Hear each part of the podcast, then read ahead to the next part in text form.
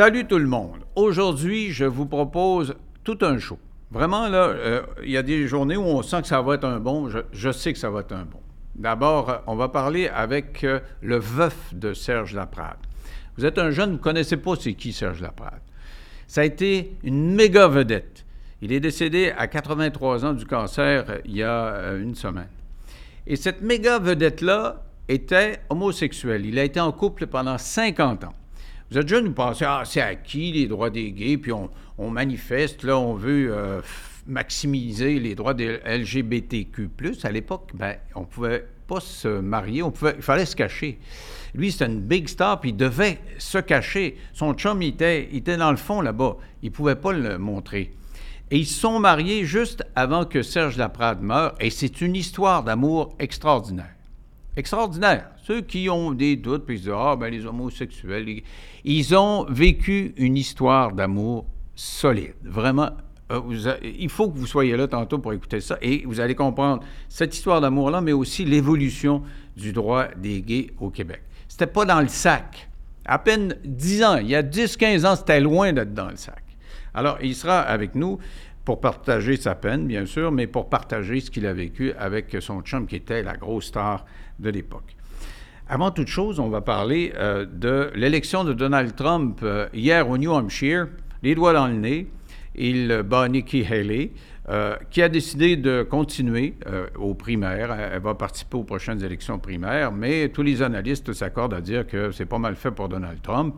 Qu'est-ce que ça veut dire pour les États-Unis? Qu'est-ce que ça veut dire pour le Canada éventuellement? Et est-ce que Trump a des chances de redevenir président?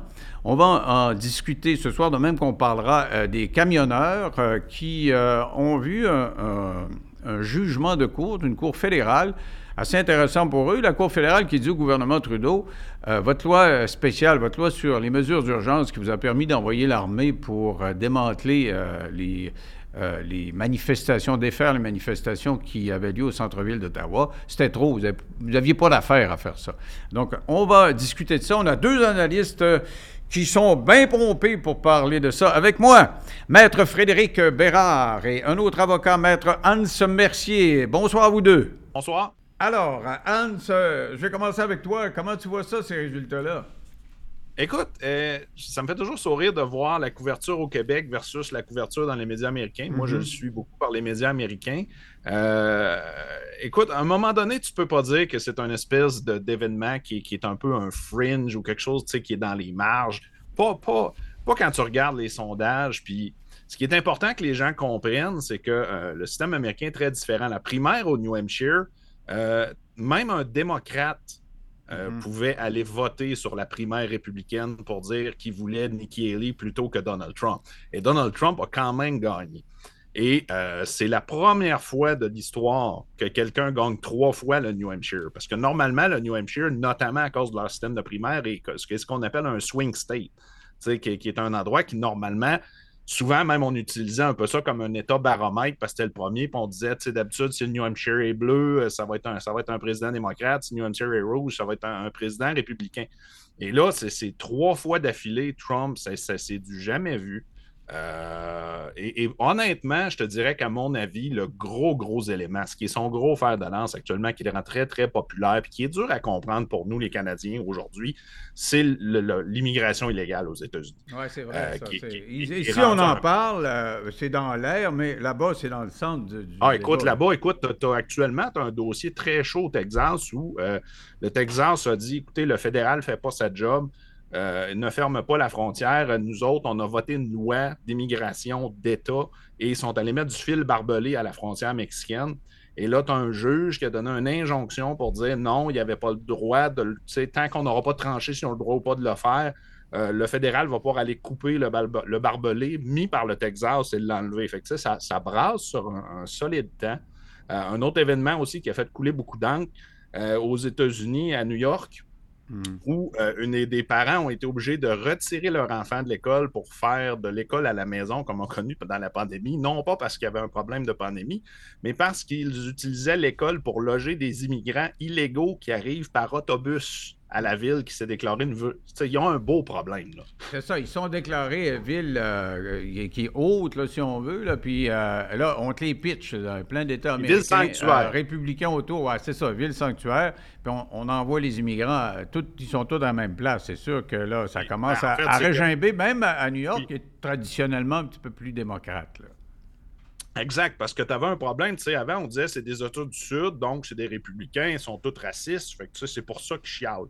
Mais à un moment donné, ils se sont tannés, puis on dit, ben c'est correct, on, les immigrants illégaux que vous voulez qu'on rentre puis qu'on s'occupe, ça sera plus juste notre problème, ça va être le vôtre. Donc, ils leur payaient des autobus et des billets d'avion pour les envoyer vers les villes démocrates du Nord qui se disaient villes sanctuaires.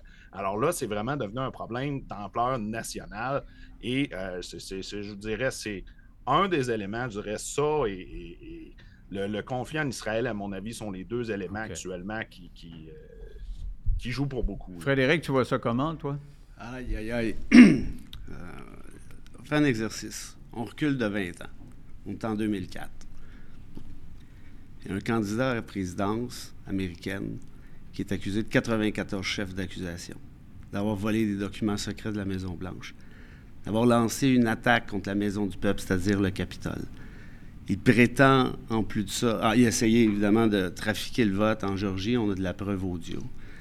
On va ajouter à ça qu'il a cité six fois Mein Kampf d'Hitler en disant que les immigrants sont le poison qui empoisonne notre pays. Et là, vous allez me faire croire qu'en 2004, un gars comme ça a la chance d'être élu. Qu'est-ce qui a changé pour toi? Ben, qu'est-ce qui a changé? C'est justement ça le point. C'est que nos démocraties sont en train de s'écrouler à 100 000 à l'heure. L'État de droit, on n'en parle même pas. Les États-Unis sont à ça d'une guerre civile, peut-être à ça d'une dictature d'extrême droite, puis c'est même pas moi qui le dis, c'est des think tanks, les, les, Dixon et compagnie. Le système est en train de planter, et là, on commente l'élection potentielle de Trump, comme on parle, je sais pas moi, d'occupation double. C'est pas plus grave que ça. Il a juste cité Hitler. Tu sais, Mais Anne, c'est vrai qu'à toutes les fois qu'il y a des nouvelles accusations qui, ont, qui sont tombées contre lui, dans les sondages, paf, ça explose puis il monte.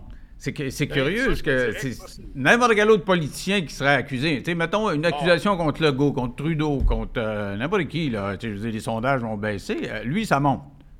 Ben, c'est que la problématique de ça, à mon avis, peu importe l'opinion qu'on peut avoir sur la chose, c'est que tu as, un politicien qui s'est vendu comme un politicien anti-système qui est un, gars qui est contre l'establishment, contre le fameux Deep State. sa popularité tient de là, de, le fameux Drain de Swamp. les gens ont dit ce gars-là n'est pas un politicien comme les autres. C'est un gars qui va. Et plus les autres, les politiciens traditionnels ne l'aiment pas, plus ça confirme chez le, le commun des mortels cette perception-là. Et c'est pour ça, à mon avis, qu'il est devenu un peu Teflon. C'est que Là, il est tellement poursuivi que les gens ils disent oh, Regarde, il dérange tellement le système que le système veut l'éliminer à tout prix. Et disent que dans le fond, plus il est poursuivi, plus ça montre que c'est un bon gars. Il y a, quand même... pas que je suis d'accord avec ça. Je te dis juste, c'est la perception que tu as chez plusieurs citoyens américains. Il n'y a pas vraiment quelqu'un de plus système que Donald Trump qu'on s'entende bien, c'est de la rhétorique, c'est de la bullshit, cette affaire-là. Il faut arrêter de se compter des pipes. C'est un milliardaire. Non, mais le gars, il, est né avec 400, il est né avec 400 millions dans ses poches. En connaissez-vous, tant que ça, vous, du monde né avec 400 millions dans leur poche qui sont anti-système? Ça n'existe pas. Il a trouvé une manière de faire sept fois faillite, là, ça, il faut le faire aussi. Et pour le reste, ce gars-là, c'est un fasciste. Là, on va arrêter de niaiser et de se compter des pipes. Là. Ce gars-là, il l'a dit, le Washington Post a sorti un reportage, le New York Times aussi, ce qui n'est quand même pas deux feuilles de chou, qui t'explique que le le plan de Trump, c'est pas compliqué.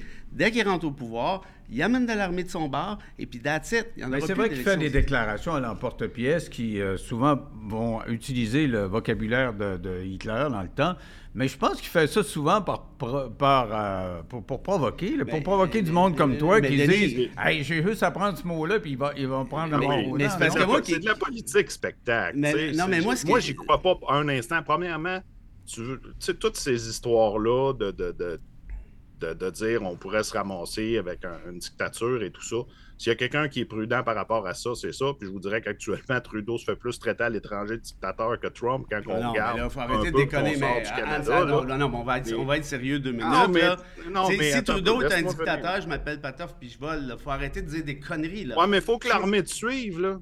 Mais comment faut L'armée américaine, il n'y a rien qui démontre. J'ai pas vu un général de l'armée américaine qui a dit Ouais, ouais, si Trump est un ben, dictateur, moi j'en OK, mais Anne, repense à ce que tu viens de dire. Là, là tu es en train de m'expliquer que d'après toi, il y avait un potentiel qu'un général de l'armée américaine disait ah, Je pense à ça, moi. Si Trump est élu, je vais le suivre. Évidemment qu'ils ne vont pas parler à cette étape-ci. Ils ne peuvent pas parler à cette étape-ci. Mais la réalité, puis regarde le New York Times, regarde le Washington Post. Dans le plan, c'est clair. Ils vont lancer des accusations absolument farfelu contre Biden, parce qu'il va éliminer tous ses opposants politiques, amène l'armée de son bord. What's next? Là, tu me dis, voyons donc, c'est de la politique spectacle. Hans, le gars, OK, mais je veux, t'écouter sur quelque chose. Le gars a lancé une attaque en mauvaise et mauvaise forme contre le Capitole.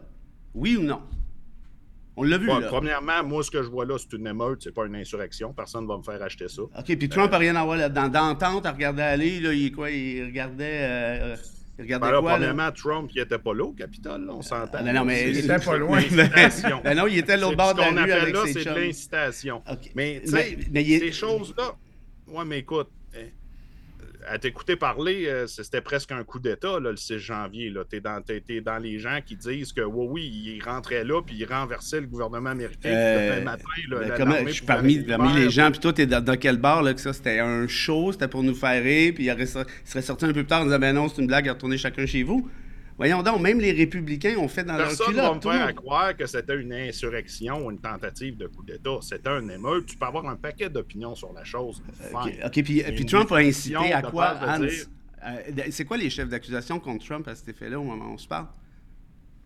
C'est d'incitation. À quoi? oui, oui. À aller faire un ben party? Les regarde, tu parles de menace à la démocratie. Là, non, non, mais, j'aimerais ça, ça que tu répondes. une incitation ah, à quoi? Réponds, j'y réponds par la question que je te retourne les États qui disent on va interdire qu'il soit candidat à la présidence dans notre État parce qu'il a il est un insurrectionniste et qu'il y a un, mhm. un article de la Constitution depuis la guerre civile qui dit mhm. un insurrectionniste ne peut pas être président américain.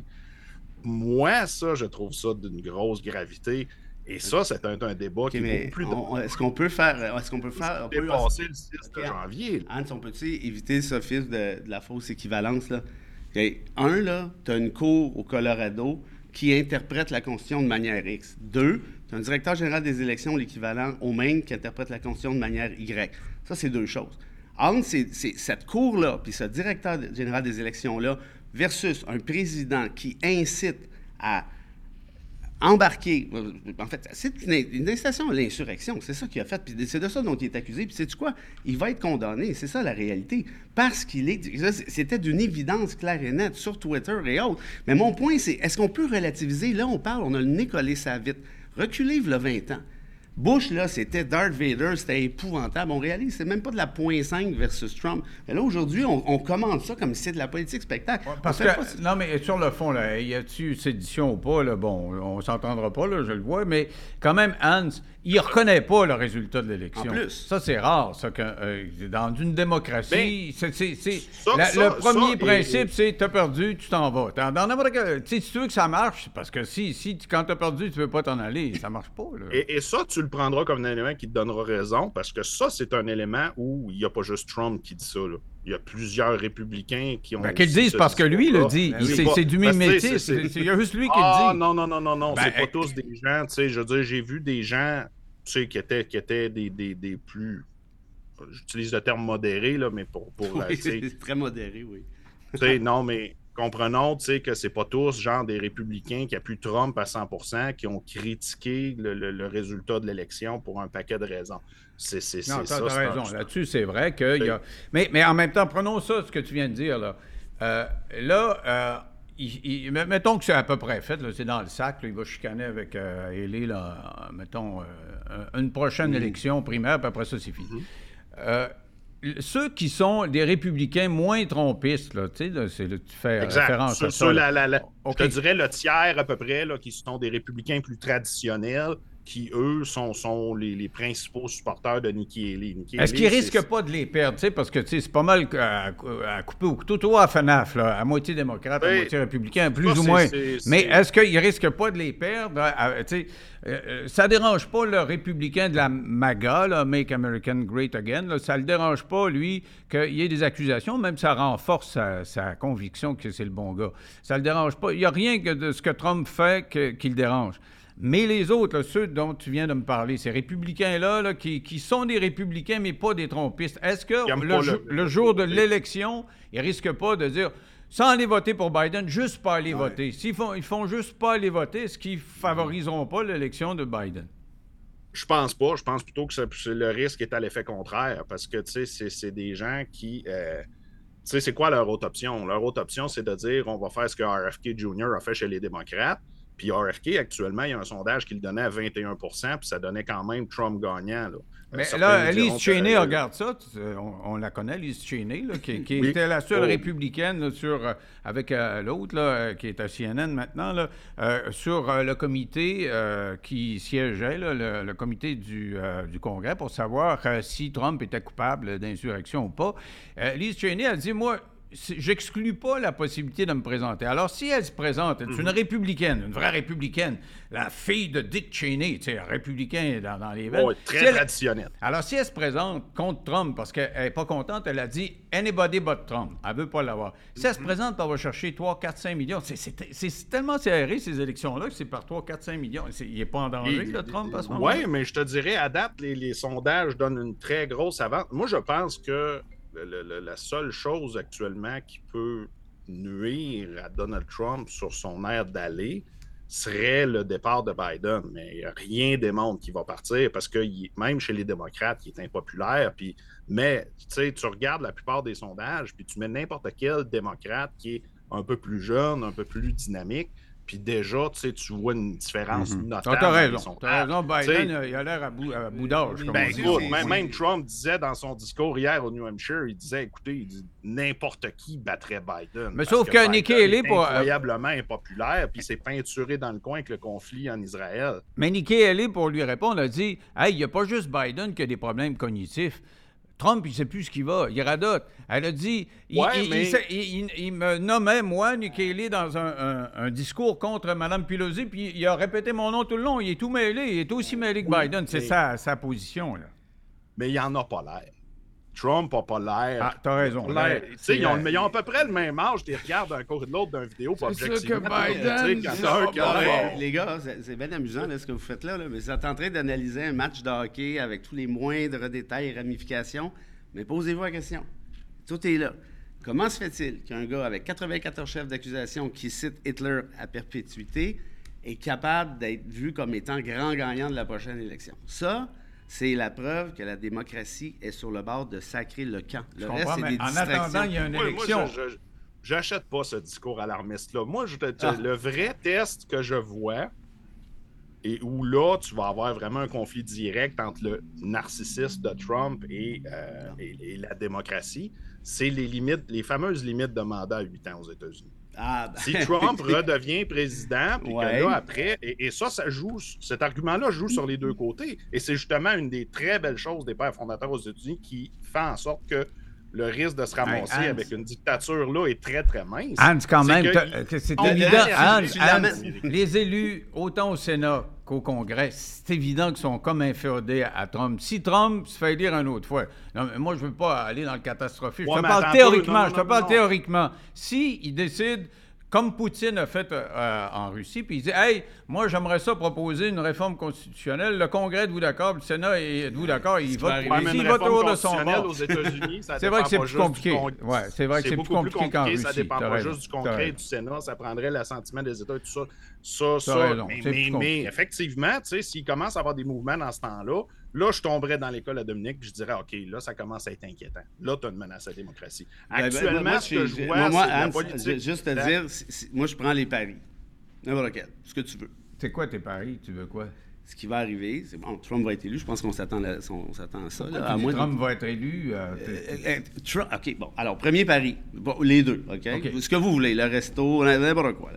ce qui vous plaît. Un, Trump va passer comme une balle. Ça, ça va être un. Puis deux, après ça, regardez bien l'état de la démocratie américaine. La prochaine fois qu'on va s'en reparler. Mais, Fred, si c'est ça, c'est ça la démocratie. Non. Si la démocratie avait une dictature, ben il y aura une dictature. Ça, la démocratie. Mais ben moi, c'est ça qui me fascine, parce que j'ai beaucoup étudié en Sciences Po l'avènement des dictatures, les idéologies du 20e siècle, le communisme, le socialisme, le j'ai beaucoup, ça m'intéressait, j'étais fasciné, j'ai beaucoup lu là-dessus. Puis j- là, avec Trump, je commence à comprendre mieux le 20e siècle. Ben oui. C'est la population qui vote pour On ça. pleine Les gens, à un moment donné, ils ont besoin d'un gros, on appelle ça un dictateur, Ouais. ils ont besoin de, l'image du père solide. Si c'est ça qu'ils veulent, les Américains, tant mieux. La démocratie. Mais nous autres, se- je ne pense pas que c'est ça qu'on va La démocratie doit se protéger d'elle-même, puis tu peux pas s'aborder la démocratie au nom de celle-ci. Euh, Qu'est-ce que tu réponds à ça, euh, Hans?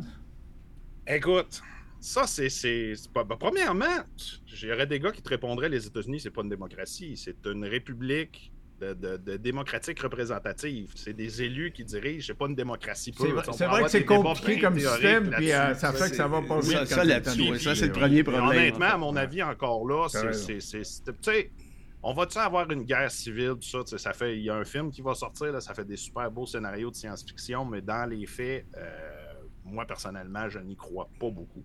Je serais très surpris de voir ça dégénérer là. Il va y avoir des signes indicateurs qu'on n'a pas Ah, actuellement. Tu sais, tu as des gens qui disaient. pas de signe quand indicateur.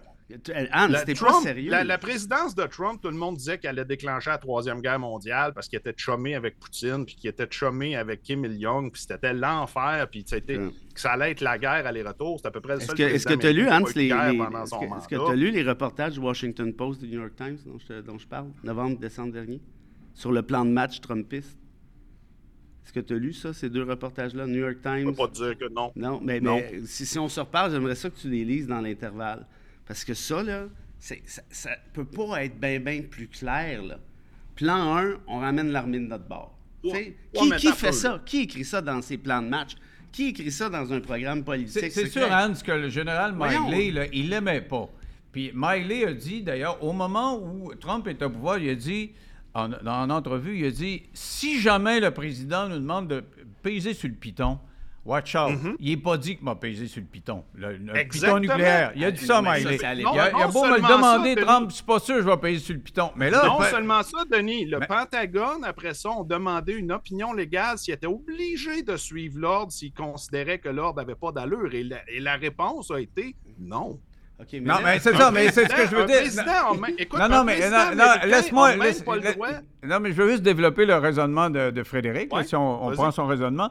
C'est que s'il nomme sa gang, et c'est ça que le Washington Post et New York Times sou- soutenaient, s'il nomme, au lieu de Miley, le général Joe Blow, mais Joe Blow, c'est un trompiste fini. Puis Trump voilà. l'appelle, puis il dit Tu payes sur le piton. T'as, t'as- t'as pas juste, premièrement, t'as pas juste un général qui décide ça. Là. Tu sais, T'as, t'as un joint staff, t'as toute une armée, Ouais. t'as un échelon là-dedans. si le général n'est pas capable de stopper le président, je pense pas que ça Non, mais moi, je ne crois pas à ces scénarios de Ben, guerre nucléaire, là, mais, mais quand même. Je reviens à la base. Là. Actuellement, tu as même des démocrates qui ont dit que euh, Biden n'avait même pas le droit d'envoyer des bombes au Yémen parce que c'était pas, il n'avait pas eu l'autorisation du Congrès. Un président américain n'a même pas le pouvoir de déclarer la guerre sans avoir l'autorisation du Congrès. Non, il n'y a, pas le droit de voler des. Il y a de pas le droit check de. and balances Hans, dans, dans- dans- Hans, dans le système américain. Excuse-moi, un président américain ou un ex-président américain n'a pas le droit de voler des documents secrets du bureau ovale, n'a pas le droit non plus de tenter de dire à un, un- un gars à Georgie, trouve-moi 20 000 votes, n'a pas le droit non plus de... Tu comprends, là? C'est parce Ah oui, que mais c'est pour ça arrive un moment donné, c'est que là, vous essayez de justifier l'injustifiable, puis ça va nous péter sa gueule, parce que votre seul espoir, c'est, d'après moi, le général, il pèsera pas sur le piton. Si c'est ça votre argument pour dire on doit voter pour Trump, il va nous manquer quelque chose tout à l'heure, là. À un moment donné, là, ça, wake c'est up, parce là. que toi, tu pars, tu pars de- de Je parle du fait que c'est un bandit, puis c'est un fasciste. Puis ça, c'est documenté. T'en connais-tu des candidats à 94 chefs d'accusation qui grimpent Écoute, dans les euh, sondages? à un moment donné, il faut, arriver en ville, Radio-Canada puis Poliev Veux-tu me lâcher avec Radio-Canada? Je regarde pas Radio... Je sais quoi cet argument-là. Le gars, il a 94 chefs Mais- d'accusation, puis t'appuies un gars de même? Appuierais-tu un Ah, candidat? wow, wow, wow, j'ai pas dit. Oh non, t'as vraiment pas l'air d'appuyer Trump, oh non, t'as vraiment pas l'air, non, t'as pas l'air Trumpiste. Là, t'es- et tu ferais-tu la même chose au Québec? Un gars qui, qui, qui il débarque en 2026, il part, il lance une insurrection contre l'Assemblée nationale. Ça foire. Il appelle le directeur général de l'élection, trouve-moi 50 000 votes. Ça foire. Il part avec des Ouais, documents secrets, notamment la recette du nucléaire, s'il l'avait. Ça foire. Il est accusé de ça, de ça, d'agression sexuelle, de ci, de ça. Et- et Puis là, ça tu vas appuyer ce gars-là après. Du, du moment, Voyons, du moment, et, et c'est ça, c'est, c'est, à mon avis, c'est une des raisons pourquoi Trump est populaire, c'est que le, le discours opposé est toujours, c'est un fou, Ben, si tu n'es pas contre lui, tu es automatiquement pour lui. Ben non, moi, je suis pas. Regarde, écoute, les fans est fou, hein. Est-ce que tu appuies un gars? Parler, Dominique, là, je m'appelle Frédéric, mais c'est pas grave. Le mais... CEO de JP Morgan est un Trumpiste. Ouais, puis Après Trump, ce dit. C'est quoi l'argument, là? ce que lui a dit de Trump. T'as vu le discours que ce gars-là a fait? C'est quoi l'argument? Au Forum économique mondial? Non, mais c'est parce il que... faudrait arrêter de diaboliser Trump. Non, mais parce ce que, que, je. mais autant, tout ce qu'il dit, c'est pas des. Non, mais c'est parce que je sais pas à quel point je m'en fiche là, du gars de Morgan. Là. Ce que je suis en train de te dire, c'est que vous appuyez un bandit. Parce que. T'appuies un gars qui a 94 chefs. Trump. Non. T'appuies qui? T'appuies qui? de juste. T'appuies qui, Hans? Écoute, honnêtement, demain matin, tu me dis, je suis pas certain. J'avais un fort penchant. Pour... Personnellement, moi, j'aimais beaucoup Vivek. Vivek s'est rabattu contre bon, Trump. Mais bon, t'étais pas Trumpiste. Mais là, OK, c'est correct. Mais pensons-y. Honnêtement, je suis pas sûr que, que... Personnellement, je trouve que le discours de RFK, j'ai hâte de voir où il va aller. Tu sais, quand tu dis un troisième mais, mais parce que j'aimerais juste qui run à 21 mais le, regarde, excuse-moi, c'est une distraction, je voulais pas t'amener là. Écoute ça là. Est-ce ben, que, parce que, écoute, tu, tu, me dis pour qui je vais voter alors que tout ce que je te dis. C'est ça que je viens de te dire. C'est vrai que tu dois savoir plus que lui. C'est vrai, c'est une distraction, oublie ça. Tout ce que j'essaie de te dire, c'est la chose suivante. Quand même pas moi qui a décidé qui est fou. Le gars, il cite Hitler. Tu fou ça, citer Hitler? Ou c'est correct? Qui aurait cité Hitler dans l'histoire restante des États-Unis? En tout cas, moi, ça, là-dessus, sais, ça, c'est. Le gars, ça donne. Est-ce qu'il a dit, Hitler a dit que, ta, et je cite Hitler, et je pense qu'Hitler, c'est un bien bon Jack, puis il se promène avec Minecraft en dessous de son bras, ou il a juste dit, l'immigration illégale est un problème, puis qu'il a, pas dit, il a pas dit immigration. La même non, non, non, non, non. Par Hitler, il a pas dit immigration illégale. Il n'a pas dit c'est un problème. Il a dit les immigrants empoisonnent notre pays. OK, fait que dis-moi donc, c'est où dans le programme à Donald Trump qui a dit qu'il y aurait des camps de concentration pour les Mexicains? Tu veux-tu que je te parle de. À un moment donné, non, ben, ben, tu, veux, égal, tu que je te parle de 2016 quand tu as promis de ficher les musulmans comme, comme les Juifs en 34? Mais il pas fiché. Il a, OK, mais là, votre argument, c'est tout le temps Ah, oh, il dit ça, mais il le fait pas. c'est parce qu'à un moment donné, les gars. Mais quand même, c'est vrai que c'est une gueule. Il parle beaucoup. Puis ben oui, mais c'est pas le premier politicien qu'on a qui. Non, c'est pas moi qui va le défendre, mais je veux dire. Écoutez, messieurs, j'aimerais ça qu'on parle des, des, camionneurs rapidement, là, en terminant. Euh, ils ont une décision favorable, dans le fond, parce que euh, la Cour fédérale a décrété que le gouvernement Trudeau avait été trop loin en invoquant les mesures euh, d'urgence pour envoyer l'armée pour démanteler leur manifestation à Ottawa. Comment tu réagis, toi, le constitutionnaliste? Oui, écoute, j'allais faire un meilleur coup de pompe, mais ça me tente moins avec le débat qu'on vient d'avoir, mais je vais le faire quand même parce que. Oh, mais parce qu'il faut faire. non. C'est sûr que si tu sondes mes reins, mon cœur et mes reins, comme non, non, la non, non, non, mais écoute, moi, moi j'étais d'accord avec l'adoption de la loi ces mesures d'urgence. Euh, je m'en veux un peu. Je pense que si la ville d'Ottawa avait fait sa job au début, ce qu'elle n'a pas fait, déjà, elle a un directeur de police qui s'appelait Sloppy, ça mm-hmm. part mal. Euh, on a vu ce que ça donnait versus Québec où Rambo Gauthier est débarqué puis reviré de base sur Indicène. Euh, si Ottawa avait fait sa job, on n'aurait pas eu besoin de cette loi-là, d'un. Deux, où je fais mon meilleur coup de pas, c'est que moi, j'étais en faveur de l'adoption de la loi. Je pensais que c'était justifié. Et là, je réalise, et gros, gros meilleur coup de pas de ma part, tu me diras, que j'ai mélangé le fond et la forme, dans le sens où ces manifs-là, je continue de penser, c'était absurde, c'était ridicule, ça tenait pas en route, des drapeaux nazis, Trudeau dictateur, il n'y a pas grand-chose de plus épais que ça, à mon avis. Par contre, on a le droit d'être épais. On a le droit d'aller dans. Bon. Ah oui, tu, euh, et, tu l'utilises souvent, ce droit. -là. Oui, on a le droit. Excuse-moi, Bon, écoute, c'est la première fois que je fais un meilleur. c'est la première fois que je fais un meilleur coup de pas à ton show, tu peux être sûr que c'est la dernière. Ça va ce que ça va Bon, ben, c'est. Fait qu'on s'en jasera. Alors, Hans, après ça, il n'y a plus besoin de rien dire. Il n'y a plus grand-chose à ajouter. Qu'est-ce que tu as dit J'aurais été un peu moins violent envers son meilleur pas. Défends-moi, Hans, j'ai besoin de toi, je fais dur. Là. hey, écoute, si, je peux te, te, tendre une petite perche, même si effectivement je, je peux partager l'opinion de Denis qu'on a tous le droit d'être épais et que certains d'entre nous l'utilisent plus souvent que d'autres. Mais bon, blague à part, euh, il faut faire attention quand on dit une décision favorable parce que le juge n'est pas très tendre non plus envers les camionneurs. à un moment donné, la citation, moi, qui m'a marqué beaucoup dans son jugement, il dit écoute, il dit occuper le, le, centre-ville et, donner des coups de klaxon, c'est peut-être pas la plus haute forme d'expression politique, mais c'est une expression politique quand même. Et on a le droit de l'avoir et c'est très important de l'avoir en démocratie. Euh, puis, y a ça, honnêtement, quand tu regardes ce qui se passe en Allemagne avec les agriculteurs, dont on parle très peu dans les médias aussi, je peux te dire une affaire, le Canada paraît pas très bien là-dessus, malheureusement. Parce qu'on a, essentiellement, je résume vulgairement ce que le juge a dit, il a dit on a tué une mouche avec un bazooka. Et on n'avait pas besoin. Et, c'est ça. Il y avait, moi, moi j'ai eu de, ces manifestants-là à, mon émission à l'époque, puis je leur disais, je suis d'accord avec le fond, parce que l'obligation vaccinale, tu sais, ah, tu peux pas courir après quelqu'un qui, a une seringue, mais puis il était un peu obligé pour aller travailler aux États-Unis. Mais prendre une population en otage comme ils ont fait à Ottawa, moi, je trouvais que ça n'avait pas de bon sens. OK, Il faut que tu comprennes une chose aussi, Denis, c'est que l'autre commentaire que le juge a fait, c'est que, tu faut pas mettre tout le monde dans le même panier. C'est pas parce qu'il y en avait deux, trois qui un, drapeau nazi ou deux, trois qui ont dérapé que tous les camionneurs n'étaient pas corrects. Puis qu'il y a, y a, c'est le principe d'avoir 100 000 camions en avant de ton condo le soir quand tu regardes ta ouais, mais à un moment donné, tu sais. Comme quoi que le droit d'être fait peut être partagé de temps en temps. ouais. Tu l'as partagé. Je veux pas, je veux pas en envoyer dans le cours des autres, là, même ça. C'est pour, pour reprendre ce que Dominique disait, c'est le prix de la démocratie. Ah, des fois, il y a des affaires qui ne font pas notre affaire et qui nous dérangent. mais ah, il s'appelle Frédéric. La prochaine fois que vous serez sur le, même plateau. C'est pas grave, Georges, je ne t'oublierai pas. mais pourtant, on en a partagé des plateaux antérieurement. Merci à vous deux. Ça a été bien intéressant. ça fait plaisir. Salut. Je vous propose euh, une entrevue, euh, je pense qu'il va beaucoup vous intéresser. C'est que euh, ça concerne, je dirais, l'évolution du Québec dans les 50 dernières années. Vous êtes plus jeune, vous connaissez peut-être pas Serge Laprade. Mais moi, dans mon temps, Serge Laprade, c'était un artiste de grand calibre qui était connu. C'est un animateur. le travail à la chaîne était une émission culte à Radio-Canada. Et il faisait de la musique, il était comédien. À la radio, c'est un gars de radio euh, extraordinaire. Il a fait à peu près tous les postes de radio au Québec. Et il est décédé à l'âge de 83 ans. Il est décédé après s'être marié. Il venait de se marier. Ça faisait 50 ans qu'il était avec le même homme. Et pourtant, le public ne le savait pas.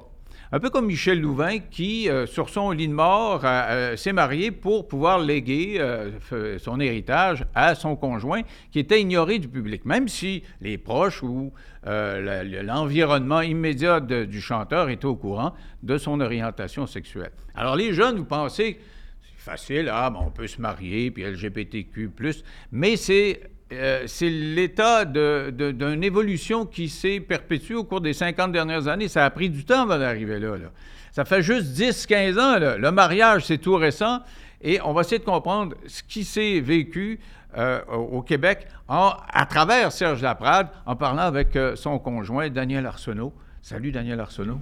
Denis, c'est un plaisir. Ben merci d'être là. Moi aussi, ça me fait plaisir.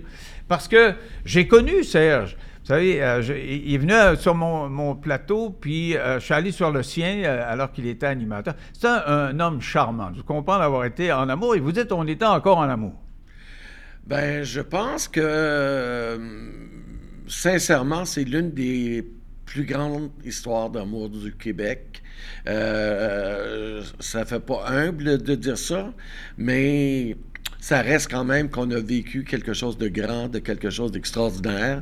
Et euh, si je suis ici aujourd'hui pour parler de lui, ben c'est un peu ma façon à moi de euh, lui rendre hommage et de lui dire à quel point euh, tout ce qu'il m'a donné, tout ce qui m'a permis d'être pendant ces 50 dernières années, ben c'est ce qui fait de moi aujourd'hui. C'est ce que je suis. Et puis, je le fais pour lui parce qu'il voulait vraiment qu'après sa mort, je devienne euh, quelqu'un qui va prendre soin de lui et qui va penser à lui. Et vous l'a dit? Il me l'a dit. Il m'a dit, écoute, tu m'as donné ta vie, tu m'as donné, tu as consacré ta vie à Serge Laprade. En réalité, je n'ai pas consacré ma vie à Serge Laprade. Je l'ai aimé et c'est pour moi, d'aimer quelqu'un, c'est de sacrifier sa vie. Euh, ça va pas ensemble. Alors pour moi, c'était juste de l'amour. Et puis, euh, sur son lit de, mort, il m'a dit à partir de le jour que je serai plus là, Daniel, je te demande une chose. J'aimerais que tu arrêtes de penser à Serge Laprade. J'aimerais que tu arrêtes de faire vivre Serge Laprade et que tu commences à faire vivre Daniel Arsenault. Et sur, à ce moment-là, -là, c'était comme, ben, inutile de vous dire les larmes, euh, c'était le fleuve Saint-Laurent. Et après ça, j'ai. Euh, puis là, il, est parti à un, certain moment. Puis quand il est revenu, puis on a continué à parler, j'ai dit Serge, qu'est-ce que tu veux vraiment dire par là? Il dit Dan, moi, je pense que à partir de maintenant, il faut que tu penses juste à toi. Il faut que tu sois égoïste. Oublie-moi. Parce qu'il avait l'impression que vous étiez sacrifié. Vous étiez, en principe, son agent. Pour les gens, euh, les gens autour euh, qui étaient très près de vous, ils savaient que vous étiez. J'étais agent plus. Mais quand même, pour le public, euh, en général, on ne le savait pas. Est-ce que c'était un sacrifice de. Vous me dites, c'est une grande histoire d'amour. De, de, de se retenir devant le monde. Puis c'était une, big star à l'époque. Mais d'être juste à côté, puis d'avoir l'air de juste le gérant, c'était dur? Euh, oh, il y a peut-être eu quelques moments où je trouvais ça difficile, surtout quand il faisait un spectacle et puis toutes les femmes euh, sur lui. Puis moi, il me disait toujours, faut que tu sois à côté de moi, là. Faut que tu sois à côté de moi. Mais les madames, là, qui aimaient Serge Laprade, là, le petit de Daniel Arsenault, là, ah, ah, il tassait, hein? Fait qu'à un moment donné, après le spectacle, il dit T'étais où? Ben, j'ai dit Serge, j'étais où? Euh, Tout le monde me poussait, tout le monde me tassait. Et là, il m'a dit Écoute-moi bien. T'es-tu mon gérant? T'es pas mon gérant. T'es-tu mon ami? Ou t'es pas mon ami. T'es-tu là pour me protéger ou t'es pas là pour me protéger? La prochaine fois, je veux t'avoir à mes côtés en avant et les femmes après. Et c'était une belle leçon parce qu'à partir de ce moment-là, j'ai joué du coude aussi, puis j'ai pris ma place. Puis ça a été ça pendant le reste de ma vie. Des jeunes qui nous regardent et se disent Mais pourquoi vous ne le disiez pas? Vous auriez dû le dire, puis ça aurait passé, ça n'aurait pas passé tant que ça. Non, ça n'aurait pas passé, pas à l'époque. Euh, on parle de, de, 73, 74, janvier 74 que Serge et moi s'est connu. Alors, euh, en 74, il était une très grosse vedette à Radio-Canada. Euh, moi, je travaillais aux relations publiques de Radio-Canada.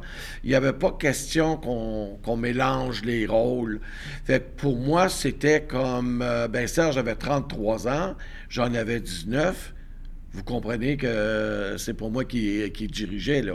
Euh, à ce moment-là, j'écoutais ce qu'il me disait. Quand il me disait, ben, tu vas prendre telle porte, tu vas sortir par telle porte, tu vas mettre à tel, à tel coin de rue, ah, puis je vais passer, j'irai te chercher ben, je faisais ce qu'il me demandait. fallait se cacher, là. Pour, ah, on se cachait, on se cachait. Ben ah, oui, on se cachait. Il n'y avait pas que euh, le public euh, dont vous vous cachiez. Il euh, fallait vous sauver par la porte en arrière, aller dans différentes rues. Mais, mais il y avait... La famille acceptait, mais vous vous cachiez quand même. Ben, on se cachait pas. On se touchait pas, on s'embrassait pas. On était comme deux amis on a toujours respecté la famille, on a toujours respecté nos frères, nos sœurs. Pourquoi? parce que vous auriez eu crainte qu'ils disent Ah, on fait pas ça Non, parce qu'on n'avait pas besoin de ça pour montrer qu'on s'aimait. Ah. On n'avait pas besoin de s'embrasser devant tout le monde pour dire Ah, son cute, ils Non. On n'a jamais eu besoin de ça. Nous, notre amour était tellement pur et tellement complète pour nous deux, on n'a jamais eu besoin de démontrer. Même nos amis un jour de l'an, on est chez un couple d'amis qui a quatre, enfants. Et euh, le, père fait la bénédiction. Et il dit, euh, puis il se. Il nous regarde, puis il dit, je peux dire à ma famille, j'aimerais dire à mes enfants, regardez ce que vous venez de vivre. C'est le jour de l'an. Il est minuit queuque. Nous, on vient de s'embrasser, de se dire qu'on s'aimait, puis euh, bonne année, tout ça. Avez-vous remarqué comment Serge et Daniel ont agi? Eux se sont même pas embrassés. Ils se sont donné la main, bonne année, puis vous autres, ils vous ont tous embrassés. Mais ça, c'était Serge et Daniel, on était de même. On n'avait pas besoin de démontrer, de démonstration pour montrer qu'on était bien et qu'on était heureux. Puis les gens nous appréciaient justement pour ça. Parce qu'il faut dire aussi que dans ces années-là, il y avait il y a eu une gradation. Aujourd'hui, quand vous voyez euh, des jeunes qui s'embrassent là, devant tout le monde, moi je trouve ça merveilleux. Moi, je suis pour vivre et laisser vivre. Donc, les jeunes, pour moi, j'ai déjà eu 13 euh, ans, 14 ans, 15 ans, 16 ans, et j'ai eu la chance d'avoir des gens qui m'ont laissé vivre mes expériences être qui je suis et ne pas être euh, mis dans une, euh,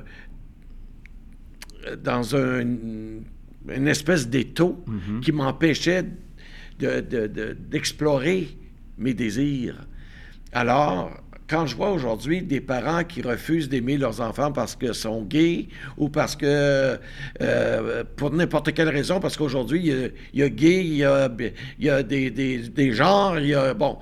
Mais moi, je me dis, c'est pas important. Laissez vivre vos jeunes. Des parents qui acceptent que son petit gars porte une jupe parce qu'il veut porter une jupe. Bravo, les parents. Vous aidez votre enfant à, être ce qu'il veut être. Puis peut-être qu'un jour, il va être habillé en habit, puis il va devenir peut-être le premier ministre du, euh, du Québec. Puis il faut, il faut les laisser aller. Savez-vous que vous avez été des précurseurs quand même? Est-ce que vous êtes conscient de ça? Parce que ben moi, dans mon introduction, tantôt, je parlais des jeunes. Puis je disais, bon, ben, peut-être que vous ne connaissez pas Serge Laprade, mais c'est quand même des gens d'une génération qui ont tracé le chemin, qui ont déblayé avant vous autres. Est-ce que vous êtes conscient d'avoir été précurseur? Euh, je vous dirais que Serge et moi, on dirait non. Nous, on dirait non. Parce que il y a eu des gens, moi, les précurseurs, c'est ceux qui ont osé euh, faire les, les, euh, les, parades de, de, les, militants. Les, militants, ceux qui se montraient, puis ceux qui n'avaient qui avaient pas peur. Mm-hmm. Nous, on n'avait pas peur, on n'avait juste pas le désir de le faire, puis on voulait protéger le, le public de Serge qui était féminin. Ça, c'est une décision qu'on a prise. Mais il y en a avant nous qui ont fait, qui ont ouvert le chemin. Moi, c'est pas... Ceux-là ont fait un travail extraordinaire, puis je les apprécie et je les remercie de l'avoir fait, mais moi, c'est pas ça que je veux ouvrir. Moi, je veux permettre aux jeunes de dire regardez-nous, on n'a pas eu besoin de faire des tout un plat avec ça. On était un couple heureux, on était ensemble, on était gays, puis on était bien. Est-ce que vous autres, vous êtes capables de faire la même chose, puis respectez-vous? Je pense que c'est ça le mot. Le mot est respectez-vous. Si les gens se respectent et qu'ils respectent les autres, ben tout va bien aller. Parce que je le dis encore une fois, c'était une méga star. Euh, le, travail à la chaîne, c'est une émission culte. Ben, et puis, vous savez, j'ai déjà animé le, travail à la chaîne. Animé? oui, parce que à la polyvalente de Robertval où j'étais, on s'était trouvé une activité pour faire de l'argent pour l'association étudiante. Puis à l'auditorium, on s'était fait un travail à la chaîne avec les mêmes principes d'enligner des chaînes. on donnait, au lieu de donner des centaines de pièces, on donnait des centaines de scènes. Mais c'était moi l'animateur, puis je faisais comme Serge qui arrivait avec sa rose. Hein? Oui, ben oui. Il donnait sa rose au public. C'était et, c'était le délire, là, littéralement, dans la, ah, c'était, euh, moi, je me souviens, à un moment donné, à Radio-Canada, on a eu euh, des jeux du soir jusqu'à 2 600 000 téléspectateurs. C'était énorme. C'était énorme, à l'époque. On a plus ça. Aujourd'hui, on dit La Voix, c'est un grand succès, puis ont 1,5, 1,6 millions. Oui, mais il faut dire qu'aujourd'hui... Ben, il y a euh, plusieurs ben postes de télévision, c'est sûr. Ouais. Alors, vous, vous étiez plus jeune que lui, et vous... De 13 ans. De 13 ans. Et vous l'avez accompagné partout? Partout, partout partout et euh, ça a été euh, euh, instantané. Serge a toujours voulu que je sois à ses côtés. Alors, moi, j'étudiais en, en, design intérieur et en architecture au cégep du Vieux-Montréal. Je travaillais à Radio-Canada aux relations publiques. Et là, il me demandait d'être beaucoup avec lui. Alors, j'ai arrêté mes études pour être capable d'avoir plus de temps.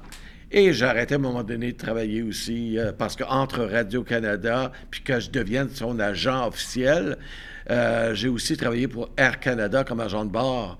Fait que, tu sais, j'ai eu trois ans Radio-Canada, Relations publiques, deux ans Air Canada.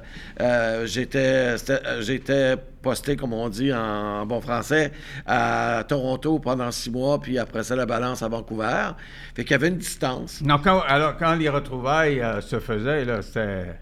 Ben, le frisson dans le dos. C'était le frisson dans le dos, mais euh, j'ai jamais dépensé, j'ai jamais dépensé autant d'argent parce que à l'époque, euh, Radio Canada, euh, pas Radio Canada, pardon, Air Canada, nous donnait pas des billets pour voyager. Alors fait que moi, je payais mes billets, Vancouver, à Montréal, j'avais trois jours de congé, je m'en à Montréal, je revenais. Ah, J'étais en amour fou. Alors, pourquoi tenir ça à l'écart, au-delà du fait que ça passait pas, parce que rendu dans les années 80, 85, 90, à un moment donné, ça passait plus. Je lisais dans le séjour, là, Serge a accordé une entrevue il y a quelques mois, puis il disait, par respect pour mon public. Oui.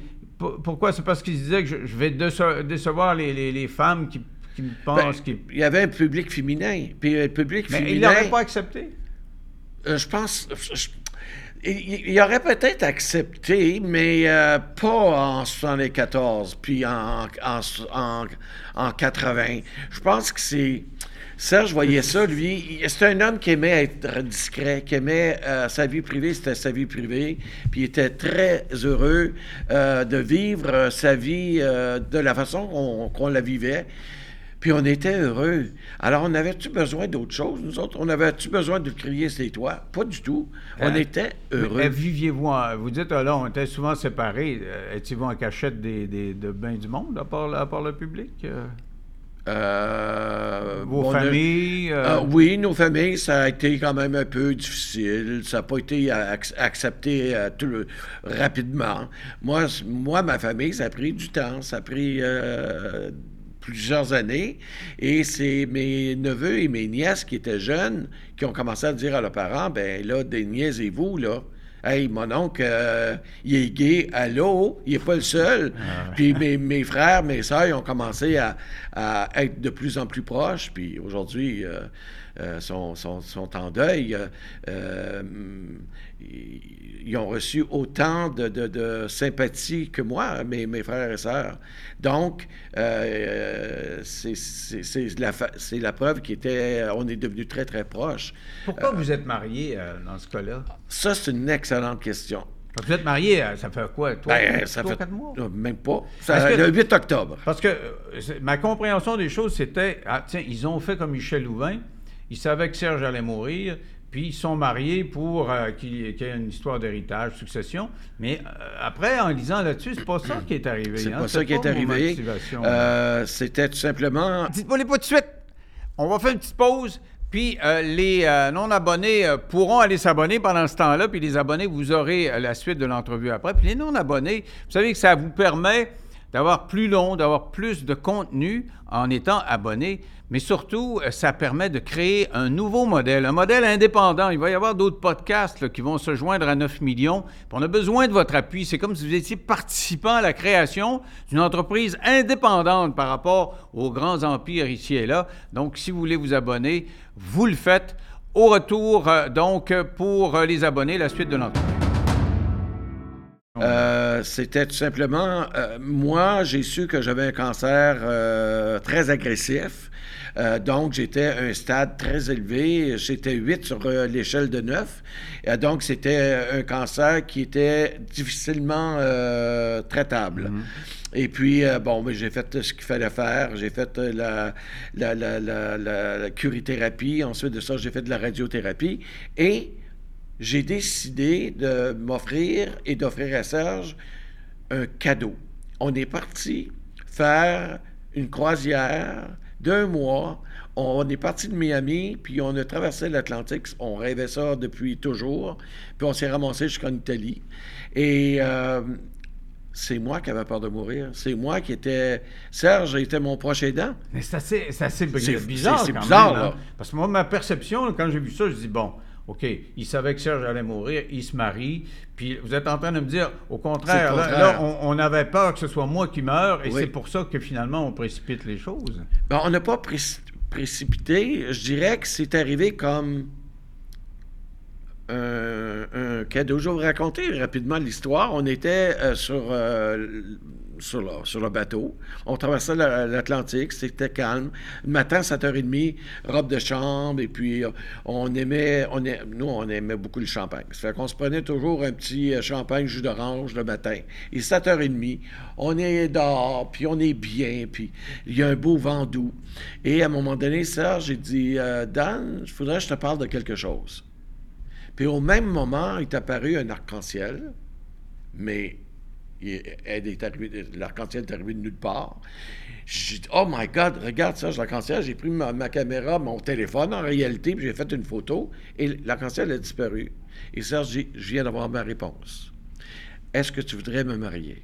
Coudon, il manquait juste les violons, puis euh, Céline. euh, Euh, ben, on l'avait, on l'avait appelé, hein? On l'avait appelé Céline, mais je pense qu'il n'est pas arrivé à temps parce qu'on l'a, on, Non, mais on l'a c'est pas c'est extraordinairement romantique. C'est romantique. C'est, c'est, ben, c'est après que je- on réalise tout ça. C'est pas. Puis Serge, j'ai dit, l'arc-en-ciel, j'ai eu ma réponse. Puis c'est pour ça que je te demande, j'aimerais ça te marier. Mais est-ce qu'il vous l'a demandé? Parce que là, il disait, hey, tout d'un coup, il meurt, lui, là. là, il a, il a Moi, je pense qu'il y avait un peu de Il ça. avait peur de ça. Ouais. Et pourtant, c'est l'inverse qui arrive. Lui, il, a- il avait déjà eu un cancer et il y a une récidive. hein. Il y a eu deux cancers. Puis il- euh, il y a quatre ans, puis il y a deux ans. Puis là, c'est une récidive, mais au lieu d'être sur ses jambes, qui aurait été peut-être plus facile à, à soigner, euh, se loger dans euh, les, les ganglions. ganglions, Ouais, ouais. au niveau de l'aine. Et euh, ben là, euh, c'était toute la série de ganglions qui était cancéreuse. Et il y avait des métastases. Et euh, on ne l'a pas vu venir. En- en- je vous dirais que j'ai eu peut-être, on l'a su à la mi-décembre, qu'il y avait possibilité d'un cancer agressif, mais on n'était pas sûr non plus. Et on l'a su seulement le 11 janvier par son longtemps. oncologue qui était parti en vacances, qui est revenu pour dire, ben là, on n'a pas d'autre choix, Monsieur Laprade, parce qu'on ne peut pas vous opérer. On, puis on ne voudra pas commencer à vous donner des de la radiothérapie. Euh, je pense que ça serait, ça serait trop souffrant inutilement. Fait qu'on a décidé d'aller pour le confort. C'est ça que Serge voulait. Moi, il dit, moi, je veux juste le confort, je veux rien d'autre.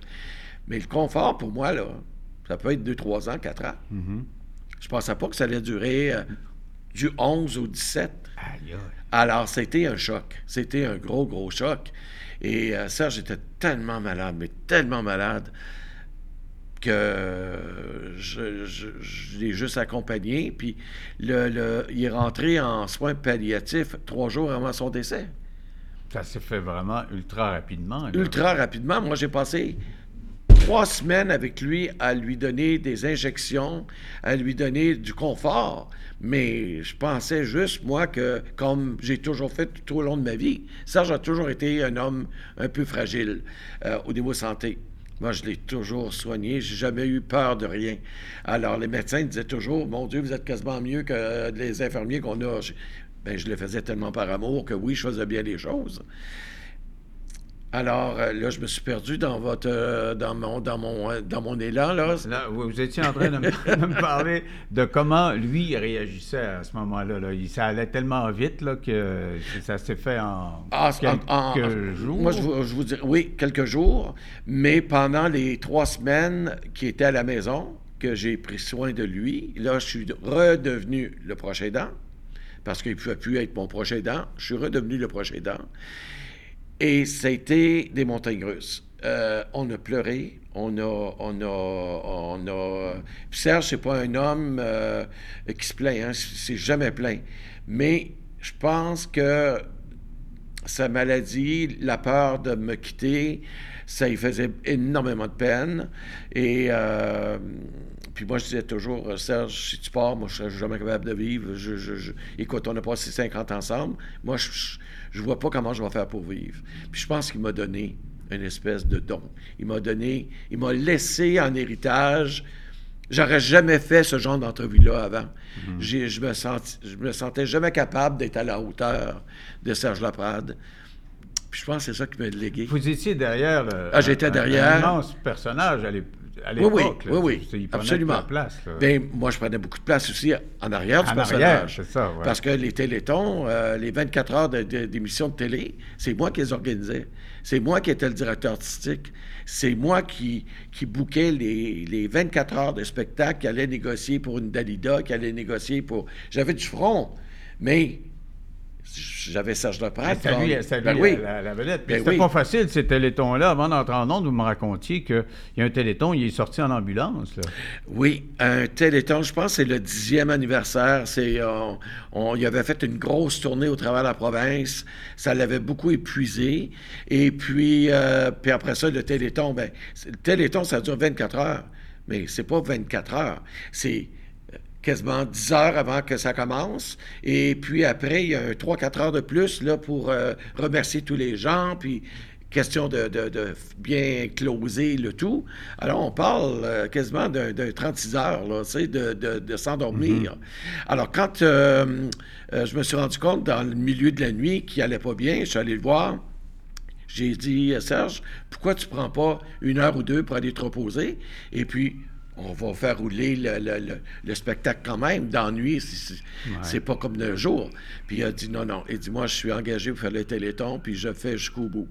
Et quand il a terminé, ben, à la fin, il n'a pas passé un 3-4 heures avec son équipe. Il est monté à la chambre, puis il y avait une ambulance qui l'attendait. On a découpé son toxédo. Ah oui? Ses jambes étaient tellement enflées que la peau est restée après le, le toxédo. Ah, il était à l'hôpital quasiment... Euh, trois, quatre semaines. Euh, Mais c'était quoi? C'était la, Les crises de psoriasis. Ah, c'est du psoriasis. Oui, du psoriasis. Et le psoriasis, ben, c'est une maladie qui est sournoise parce qu'on ne sait jamais quand, quand, elle arrive. On pense que c'est dû à la nourriture, que c'est dû au stress, que c'est dû à ci, que c'est dû à ça. On a eu une association qu'on a bâtie, Serge et moi, euh, qui s'appelait Psoriaction à l'époque. Et puis, on s'est rendu compte que il y a plus de 10% de la population qui en souffre.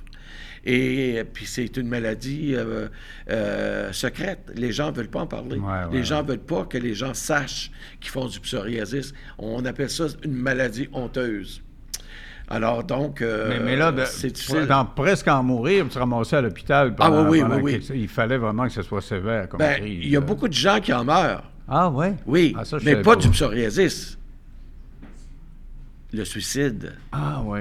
Imaginez-vous. Parce que ça, ça, devient très douloureux aussi, je douloureux, pense. Douloureux, c'est insupportable. Comme une coupure permanente. Oui, oui, oui, oui, C'est un grand brûlé. C'est comme un grand brûlé. Imaginez un jeune homme ou une jeune femme de 15-16 ans qui ont ça au niveau des euh, parties euh, génitaux. Ah. Euh, ils veulent pas vivre. Moi, j'ai parlé, on avait une, aide euh, psoriasis, un, service de ligne où on parlait aux jeunes. Puis j'avais des jeunes de partout en Gaspésie qui appelaient, puis ils voulaient juste parler de suicide, ils voulaient plus vivre. Puis on leur disait, écoute, euh, il faut pas lâcher. Oui, c'est dur, mais il y en a des gens qui passent au travers toute leur vie comme ça. Alors, c'était, c'était quand même une, euh, une maladie très. C'est une maladie. Il a eu toute sa vie. Hein, toute, sa, vie. je veux qu'on revienne là, parce que là, vous me dites, euh, c'est moi qui ai le cancer, il est mon prochain aidant, et à un moment donné, ça tombe à l'inverse. Là, il y a une récidive, lui, et moi, je suis encore euh, en traitement de cancer, et là, je deviens son prochain aidant. Et la conclusion, c'était presque un film, tantôt, quand vous m'avez dit euh, la demande en mariage avec euh, l'arc-en-ciel, c'est presque une conclusion de film. Parce que ça, ça, se termine la journée de son décès, Racontez-moi comment ça se passe. Le matin même, euh, j'avais rendez-vous avec mon oncologue à 11 h du matin. Alors, j'ai quitté l'hôpital, puis euh, je, lui ai dit, bon, ben, je vais voir l'oncologue, et puis je te reviens, puis je te raconte tout. Puis j'avoue que la veille, euh, j'avais le moton dans la gorge parce que je n'étais pas sûr que ça allait être des bons résultats. Puis là, je m'imaginais les deux dans la même urne. J'étais rendu là. Alors, quand je suis arrivé à l'hôpital, le médecin me regarde, et puis elle me dit, est-ce que vous êtes prêt à avoir la, la réponse? J'ai dit, oui, mais j'espère que c'est pas si mauvais que ça. Elle me dit, au contraire, elle dit, votre cancer est tellement, vous avez tellement bien suivi les, traitements que votre cancer n'est plus là. Euh, on a de la difficulté à comprendre que vous êtes passé de 20 à, à le PCA, le niveau de, mm-hmm. euh, le PSA, il est passé de 20 à zéro, indétectable. Contre toute attente, là. Elle s'attendait pas à ça, pas toute, la madame. Et puis, on s'est même sauté dans les bras, l'oncologue et moi-même, puis on s'est bien pleuré tous les deux. Et quand je suis arrivé à l'hôpital, j'avais mes, neveux, les, nièces de Serge, du côté La Prade, qui étaient, qui étaient rendus à la chambre. J'arrêtais d'acheter des bouteilles de champagne, puis j'ai dit, faut fêter ça. Alors, je suis rentré dans la chambre avec la, caisse de champagne. J'ai dit, on fête ça. C'est vraiment extraordinaire. Fait qu'on ouvre une bouteille, puis là, je prends du champagne, puis j'en mets ça s'élève, puis ma nièce, puis mes neveux font la même chose. J'ai dit, Serge, j'ai dit, euh, je suis guéri, euh, j'ai plus de cancer, puis j'ai dit, je suis tellement heureux. Puis alors, tu peux, tu peux partir en paix. Tu peux partir en paix parce que maintenant, je suis capable de m'occuper de moi-même. J'ai plus besoin de prochain aidant. Alors, euh, la journée même, il nous a quittés. Puis quand je disais, tu peux partir en paix, ben c'est, tu peux partir en paix peut-être dans 4-5 jours, mais pas là. Parce que c'était notre journée de notre 50e anniversaire. Votre 50e anniversaire, la journée qu'ils vous disent que vous êtes guéri, et il part. Il part. Quelle journée! Alors, quand je vous dis c'est une grande histoire, Ben oui, ben oui. On écrit ça dans un film, on dit, Coudonc, on a du trop mis, là, peut-être que... Mais, mais franchement, c'est assez euh, exceptionnel. Alors, vous, vous deviez être, on appelle ça en anglais des mix emotions, vous êtes cette journée-là... Lui, russe. vient de décéder, on vous annonce que vous êtes guéri, il vous a dit, là, il faut que tu prennes soin de toi. Comment vous filez à ce moment-là? Là? Euh, la journée même, quand il est décédé, je vais vous raconter, euh, toute la famille, on a, sont partis autour de 6 heures. Alors moi, j'ai dit à Serge, euh, ma soeur est avec moi, elle était descendue euh, du euh, Mexique pour venir passer une semaine avec moi, puis être, euh, m'aider à passer au travers de tout ça. Et puis je dis à Serge, je dis, je vais aller manger à la maison, parce que je parlerai pas trop fort, mais disons qu'à l'hôpital, la nourriture, euh, bon. J'ai dit, je vais aller manger à la maison, puis je reviens tout de suite. J'ai pas eu le temps de me rendre. Ben, je me suis rendu à la maison, mais j'ai pas eu le temps de mettre dans le four euh, ce que je voulais faire. Que le téléphone a sonné, puis c'était la garde qui m'a dit Monsieur Arsenault, dit, je pense que c'est le temps que vous en veniez. Mais je dis Voyons, je viens de vous quitter, vous m'avez dit que tout allait bien. Ah, elle dit, dit Monsieur Laprade, on a rarement vu ça. Elle dit Il chute là d'une façon incroyable. Alors, on, a tout fermé, puis on est parti. Puis j'étais à 10 minutes de, de- du centre palliatif. Et quand je suis arrivé, il y avait un long corridor, puis au bout, il y avait une, euh, un- une chandelle. Et la dame, l'infirmière, allumait la chandelle. Puis ma soeur, elle me prend le bras, puis elle me dit Serge n'est plus là. Ben, je dis Voyons, comment tu sais ça? Elle dit Regarde, est en train de. Pardon, est en train d'allumer la chandelle. Et là, je me suis approché, puis elle s'est tournée, puis elle est descendue, puis elle m'a pris dans ses bras, puis elle a dit Il est trop tard. Il. Et là, j'étais en colère. Ah ouais? Ah, j'étais en colère. Je suis rentré dans la chambre, ils m'ont laissé seul. J'ai piqué une crise, puis j'ai dit Maudit Laprade, faut bien que tu fasses toujours à ta tête, que tu décides de faire toutes les choses par toi-même, puis que tu ne demandes pas d'aide. J'étais en colère après lui. Puis comme je couchais à l'hôpital, ben tout mon linge, mes, mes- ma brosse à dents, tout était là. J'ai tout ramassé avec rage, puis j'ai tout mis ça dans un sac. Et puis là, ma soeur est rentrée, puis elle me dit Dan, elle dit Serge, il est bien où qui est là? Elle dit Y a-tu souffert? Tu trouves pas qu'il a assez souffert? Puis là, elle me ramenait à l'ordre. Et euh, j'ai dit C'est vrai. J'ai dit Serge, c'est l'homme le plus extraordinaire. Il était toujours discret, il se plaignait pas, et il n'a pas vu que je le vois, son dernier souffle, que Ah, ouais. j'entende ce souffle, ce dernier souffle qui vient t'arracher le cœur. Il m'a épargné de ça. Fait qu'il m'a fait un gros cadeau en partant avec mon cancer, puis T'sais, Euh, Vous voyez ça comme ça, il part avec mon cancer. oui, oui, c'est exactement. En tout cas, euh, il, il- il y a sûrement une volonté de partir. Parce que vous, vous, vous lui dites, hey, j'ai plus le cancer. Là, tu sais, on pourra, ben, ben, dans votre livre à vous, c'est pas dans la minute qui s'en vient, mais on- tu pourras partir un peu plus, plus facilement, mais euh, lui, je- on ne sait pas jusqu'à quel point ça pouvait, euh, la douleur était présente. Il, se laisse aller, parce que moi, je pense que dans le dessin, à un moment donné, il y a un lâcher-prise, puis on part là, oui. aussi. là. Ben, vous savez, on dit toujours que même si on est dans le coma ou qu'on est, qu'ils sont pas là, ils entendent. Ouais, ouais. Alors, euh, nous, on y parlait. Et puis, euh, je pense que tous mes neveux et mes nièces qui étaient là lui ont dit dans l'oreille Tu peux partir, mon oncle, je suis venu te voir. Tu peux partir, mon oncle, j'étais à côté de toi. Euh, puis, quand euh, moi, j'ai pas eu le temps, ben moi, j'avais dit avant j'ai dit Si tu souffres trop, tu as trop de douleur, Serge, tu sais, tu pars n'importe quand. Mais j'ai pas dit ce moment-là, à ce moment-là. Puis, ben, le, grand Serge, euh, c'est ça. Il a fait, il a fait ce qu'il avait à faire. Et puis après, j'ai compris, j'ai compris que c'était un cadeau qu'il me faisait, que j'avais, que je gardais juste le beau souvenir de lui. Euh, il faut que je vous raconte quelque chose d'autre aussi. Quand je suis parti pour aller voir mon oncologue, les, les- les gardes Il était tellement extraordinaire que tout le monde savait mon histoire avant que j'arrive, parce qu'à cause de- de- du CLSC, qui ont tout dit. Fait qu'il était, il s'occupait de moi autant qu'il s'occupait de Serge. Puis quand je suis parti pour aller chez le médecin, ils sont tous venus me faire une, une- une accolade, puis me dire Daniel, on est derrière toi. Et euh, une qui, qui, est venue encore plus près de moi, puis elle me dit Daniel, as-tu quand tu vas revenir? As-tu ce soir? Tu couches pas dans le petit lit à côté, là. Tu couches avec ton mari. C'est votre anniversaire, tu vas coucher dans le même lit que ton mari. Je vais tout vous organiser ça. J'ai dit Ben voyons, c'est petit le lit, là, c'est pas un grand lit. Elle dit non, mais vous allez être heureux, vous allez être ensemble. Puis je pense, la rage, c'est, c'était beaucoup ça. c'est pas ce que vous disiez. De On aurait pu vivre une dernière. une dernière. Ouais, ouais. Mais quand même, on, on- on a commencé en parlant de, l'évolution des, des droits des gays, etc. Oui, oui. Au-delà des droits, là, vous êtes la démonstration que. Parce qu'il y a des gens, ils prennent toujours ça, ah, ben, c'est les gays, les homosexuels. Vous avez vécu une histoire d'amour comme, comme n'importe quel homme puis femme qu'on voit à Hollywood. Là. Je c'est, à fait. c'est- c'est- c'est de, l'amour- Ben, assez Pas juste extraordinaire. Hollywood. là.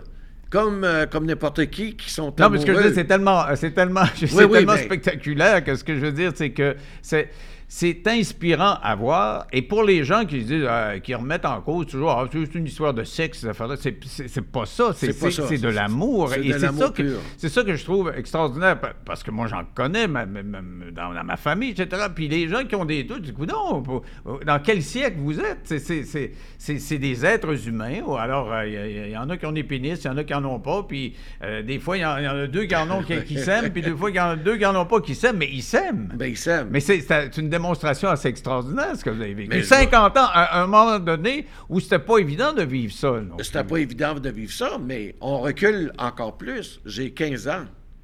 Serge Laprade était à la télé. Je suis à Hearst, en Ontario. Je suis pas à Montréal. J'étais à 14 heures de... Puis je connais pas Serge Laprade. Et je suis en amour par-dessus sa tête et je vais l'embrasser à la télé à force que j'étais... Ah ouais? Je l'ai toujours admiré. Alors ma grand-mère qui m'a élevé, parce que j'ai perdu mes parents, j'étais jeune, ma grand-mère qui m'a élevé, elle a dit « Qu'est-ce que tu fais là? » J'ai été surpris, j'ai dit « Oh, je mettais un peu de bave pour, pour essuyer euh, une tache sur la télé. » Puis euh, j'ai- Mais ma vie était destinée à rencontrer Serge Laprade parce que mon histoire était déjà écrite. C'est drôle parce que moi, la première, la première fois que j'ai vu Pascal Oulelmi à la télévision, j'ai eu un peu ce feeling-là. Je suis pas allé frencher la TV comme vous, là, mais C'est- j'ai eu quand même cette impression-là que il allait se passer quelque chose. J'avais jamais connu, jamais, jamais vu, puis j'ai pas provoqué. C'est, comme euh, la vie qui a fait que, que on s'est retrouvés tous les deux devant une, une caméra. Donc, puis, la euh, preuve, c'est que tu méritais d'avoir le meilleur. Et, et puis, c'était votre cas à vous Oui, aussi. oui. Écoute, euh, Daniel, ça a été vraiment intéressant de vous parler. Je vous exprime encore mes condoléances. Et euh, c'est un beau moment. Et euh, j'espère que vous allez suivre les indications de Serge, Oui. qui disait Occupe-toi de toi et goûte à la vie maintenant, parce qu'il il vous a laissé La le chemin. Là. Et Serge disait toujours, la vie est belle, il faut vouloir la vivre. Il faut la vivre. Ça le mettait en colère quelqu'un qui voulait, qui disait, oh, j'aime pas moi nécessairement vivre, ça le mettait en colère. Lui aimait tellement la vie. Alors oui, je vais suivre ses conseils. Puis à partir de- du moment qu'il m'a quitté, j'ai décidé d'être heureux, d'être bien et de, de bien le représenter. Merci, Daniel. Merci, Denis.